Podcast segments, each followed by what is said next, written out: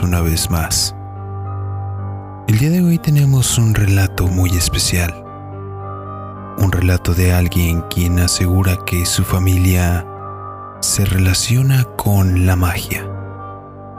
Y de alguna manera estos familiares en su momento han realizado pactos. Pactos con entes fuera de este plano y cuya obscuridad se aleja fuera de la comprensión humana. Pónganse los auriculares, suban el volumen y apaguen la luz, porque están a punto de escuchar historias y relatos en el umbral de la noche. Comenzamos.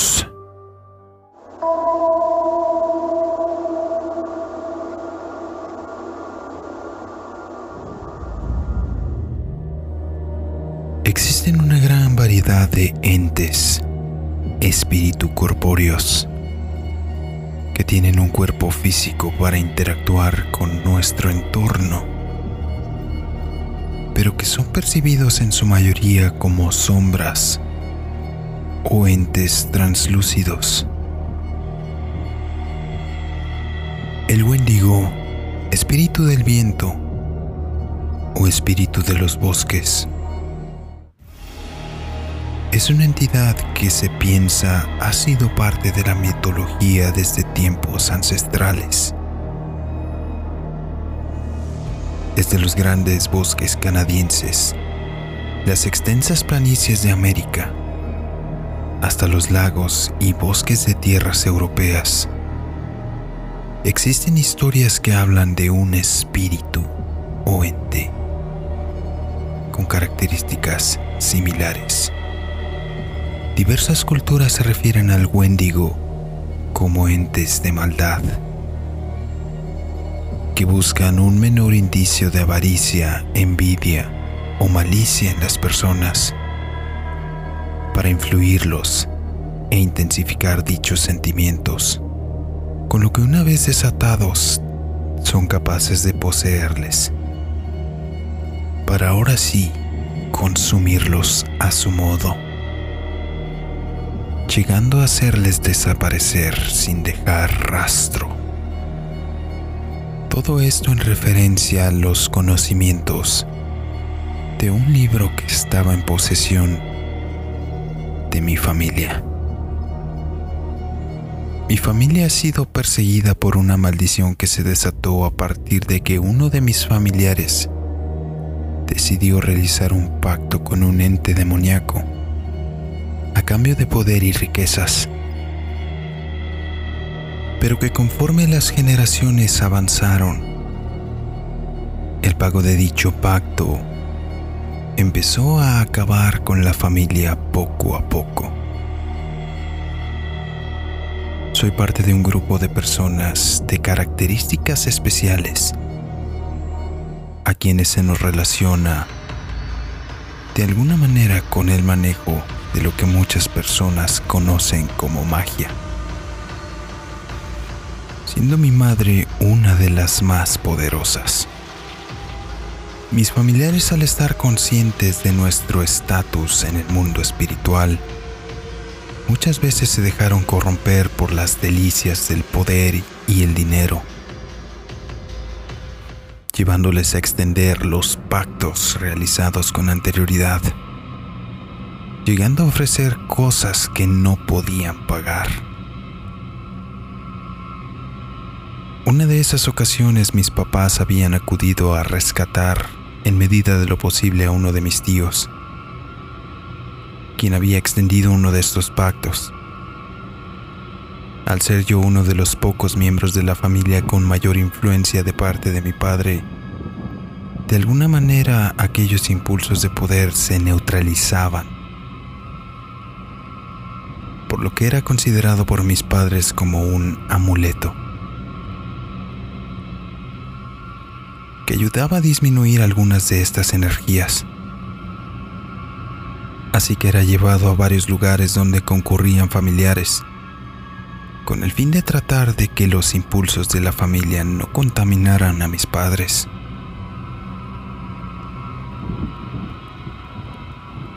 acudimos a un lugar cerca de la sierra, donde mi tío estaba temporalmente radicando, que hasta yo podría pensar se ocultaba. Una de mis tías, quien estaba al tanto de la situación de su pacto, nos dijo que teníamos que traerlo lo antes posible, antes de que lo encontraran. Llegamos al pueblo por la noche y decidimos salir de regreso a la ciudad en ese mismo rato, para evitar darle tiempo de que lo pudieran interceptar. Mi papá manejaba por la carretera que curiosamente estaba mucho más solitaria de lo habitual. Afuera había luna llena y los árboles se movían con las ráfagas de viento, mismas que se habían intensificado de alguna manera desde que salimos del pueblo. Abordamos una pendiente a la que seguía una gran curva. Justo llegando a la curva de una manera inexplicable, el automóvil se apagó por completo. No fue la típica situación donde el auto perdía marcha y las luces y demás artilugios seguían encendidos. No. El auto completamente se apagó. Las luces, el motor, todo se había tornado oscuro. Mi papá había perdido el control por un momento de la dirección del automóvil Dice que se puso muy, pero muy difícil de manejar. Así que le dijo a mi mamá que hiciera lo suyo. Fue un lapso de un máximo de 20 o 30 segundos lo que pasamos en completa penumbra. El auto reaccionó por sí solo, volviendo a encender con el mismo impulso que llevaba de la pendiente. De alguna manera que no puedo explicarme, Volté sobre mi izquierda donde se suponía venía mi tío sentado, solamente para llevarme una tremenda sorpresa. Mi tío ya no estaba más en el auto. Al momento de notarlo, mi papá detuvo el vehículo y me gritó que me bajara. Yo me extrañé de aquello, pero obedecí. Bajé del auto y cerré la puerta.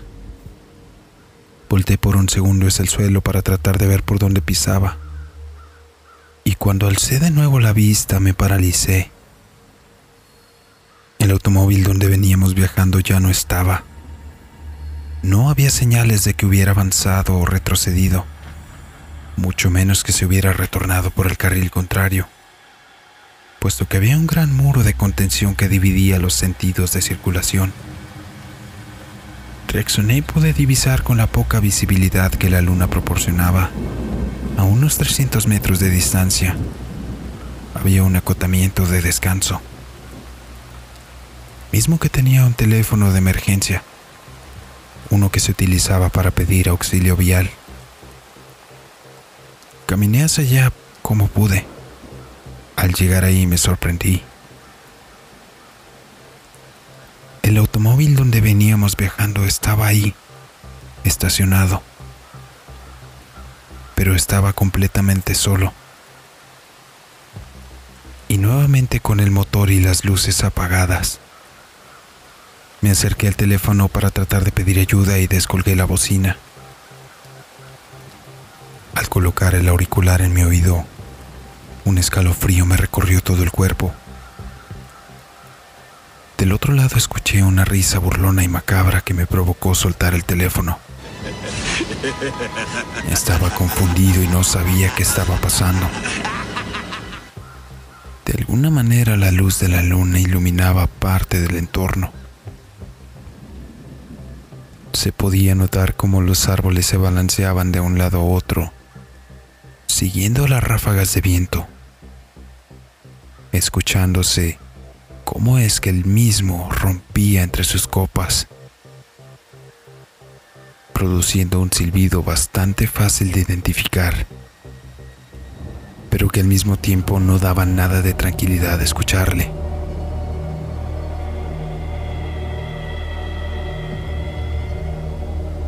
Subí el auto para tratar de sentirme más seguro. No podía ver a mi madre o a mi padre por ningún lado, mucho menos a mi tío que se había desvanecido cuando el auto se apagó. Me senté en el asiento del chofer y cerré las puertas con los seguros, mientras volteaba para todos lados para tratar de encontrar a mi familia. Mi vista se estaba adaptando a la oscuridad. Podía notar mejor el entorno. Me pareció bastante extraño que no hubiera pasado ningún auto en el transcurso de todo aquello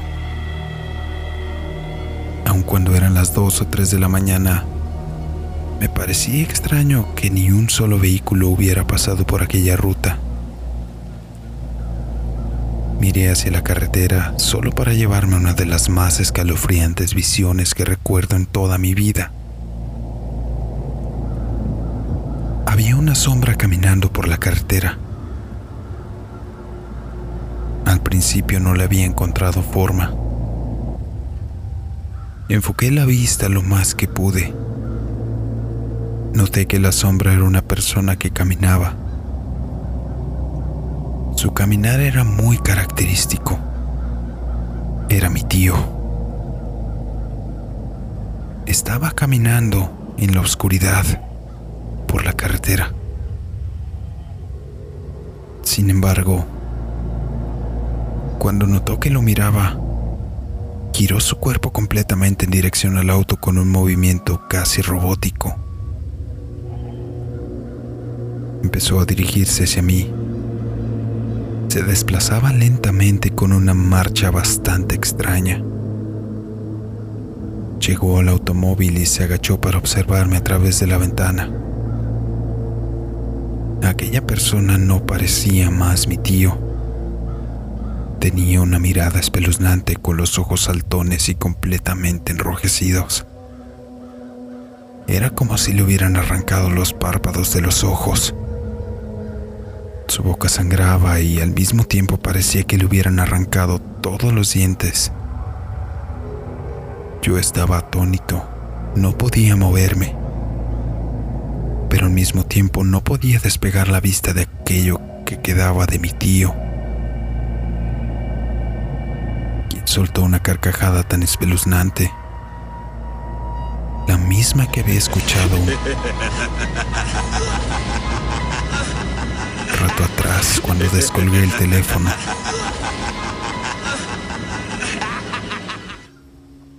Él me miraba. Afuera el viento había arreciado y las ráfagas eran más constantes. Volteó a verme fijamente y sacó su billetera. Tenía una expresión de risa pero al mismo tiempo desesperación. Sacó los billetes que llevaba encima y dijo al aire, todo por esto, mientras soltaba otra carcajada ominosa. Cuando las palabras salían de su boca, pude percibir tres voces más por lo menos. Eran lamentos dolidos que rogaban por ayuda. Al mismo tiempo, cada que hablaba, de su boca salían pequeñas llamas. Soltó los billetes por encima de su cabeza y estos salieron volando con fuertes ráfagas de viento. Nuevamente me miró y con una voz fuerte y autoritaria se dirigió hacia mí. se te ocurra ayudarme. Ya me tiene. Escuché con claridad su orden. Era la voz de mi tío.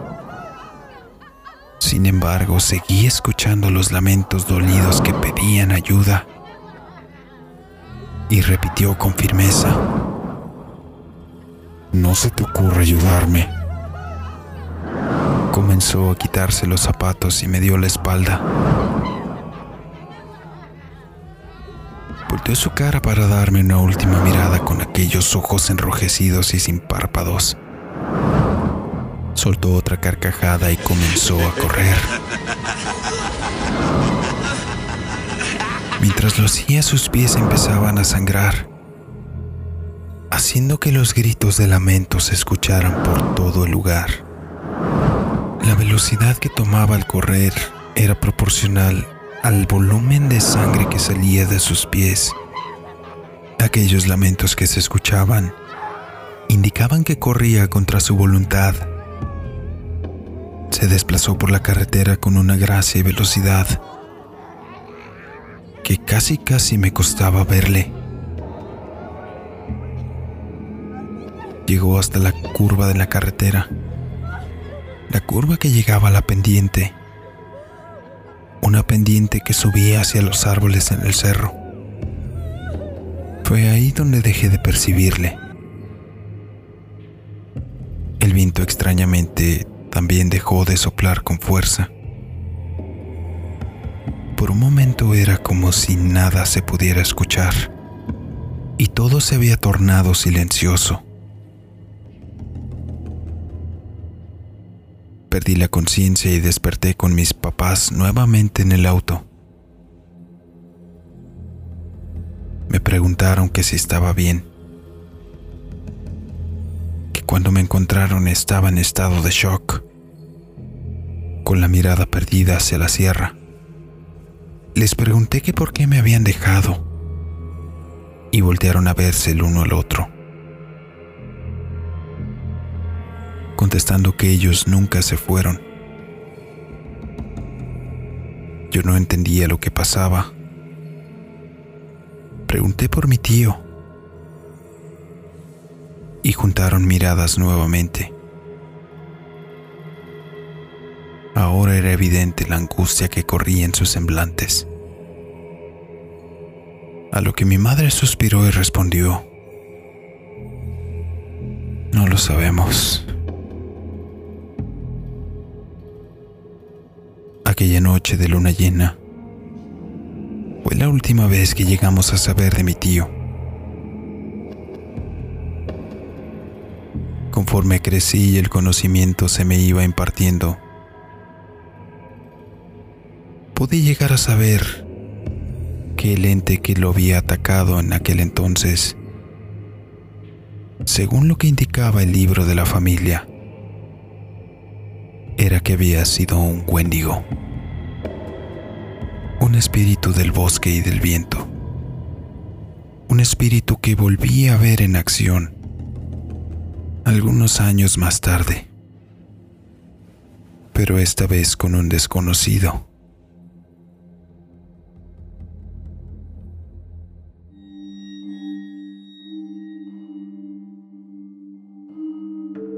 Así es como llegamos al final del relato sin duda una historia bastante interesante que nos hace pensar qué tantos seres de la mitología están allá afuera y si lo están, ¿cómo podemos sobrevivir a ellos? Déjame en los comentarios si tú has vivido una experiencia similar o si conoces de alguien que también haya percibido a este espíritu del viento. La descripción te dejamos la información de contacto para que nos hagas llegar tus relatos y así poderlos hacer llegar a la audiencia. Asimismo te dejo las alternativas para que nos escuches en Spotify y Anchor.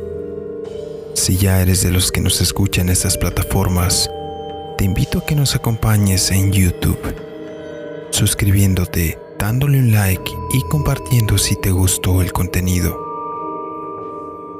Tenemos una historia nueva todos los lunes